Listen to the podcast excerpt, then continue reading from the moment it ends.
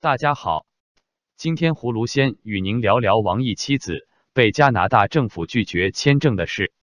据报道，中国外交部长王毅的妻子钱维也被加拿大官方拒发签证。中国外交部长王毅在加拿大拥有两笔不动产，均为豪宅。加拿大政府这次驳回王毅妻子钱维申请签证，未来许多中国的红二代恐怕会继续受美国、英国、加拿大。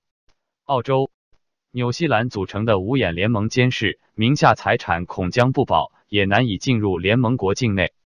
报道指出，六十五岁的中国外交部长王毅能坐上大位，与同属外交体系出身的丈人钱家东密不可分。钱家东长期在外交部负责亚洲事务，先后参与了日内瓦会议和中印边界划界谈判等重大活动，担任过周恩来总理的外事秘书。之后成为中国驻联合国日内瓦代表团大使。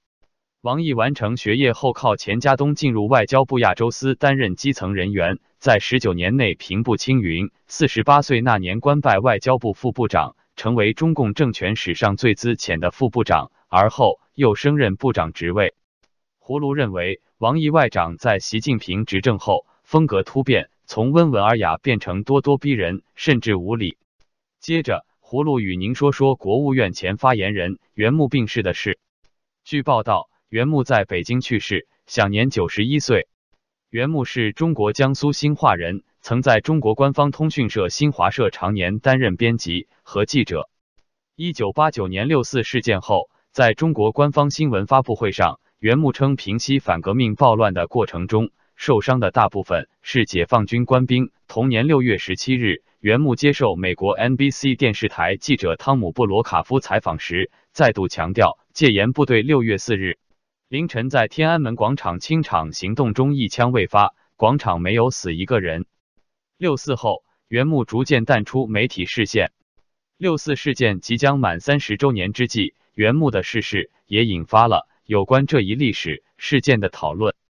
总部在北京的亲共媒体多维网今天发表的一篇评论。重评六四让新时代改革开放轻装上阵，称在中国改革开放迎来四十周年，中共领导人习近平欲带领中国进入现代化建设新时代之机，正适合重新审视历史问题，做出新的决断，从而卸下这一历史争议的包袱，轻装上阵。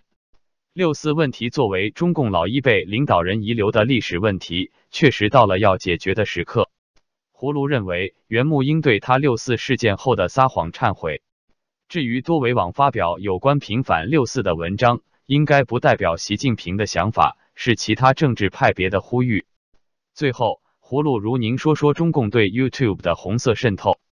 今年以来，YouTube 开始出现一些反常现象，一些批判中共集权暴政和宣言自由民主的频道陆续被 YouTube 通知取消广告。如博讯频道、博讯直击和独家夏夜良的频道、经世纪名陈破空先生的纵论天下以及黄河边的频道、黄河边播报等等，这些频道既没有暴力、色情，也不存在侵犯版权，仅仅是时政评论。YouTube 断油的理由是什么呢？为什么在言论自由的美国，自由民主频道反被卡住了喉咙？为什么中共的大外宣频道？却锦旗飘扬，凯歌高奏。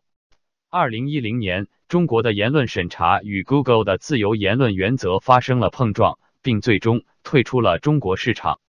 而这八年，中国移动互联网的用户快速增长，从二零一零年的三点零三亿增长到现在的七点五三亿。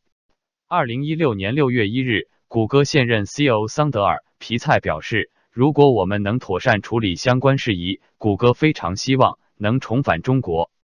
Google 急切的重返中国想法和近年来与中国的紧密互动，使人很难不联想到 YouTube 近来的闹鬼。二零零六年十一月，Google 以十六点五亿美元收购 YouTube，并把其当作一间子公司来经营。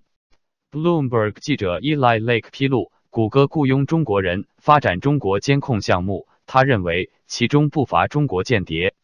葫芦认为，面对 YouTube 对中文自由民主频道的打压，这不是单纯的商业行为，而是来自于中共的定点清除。YouTube 已经被中共红色渗透。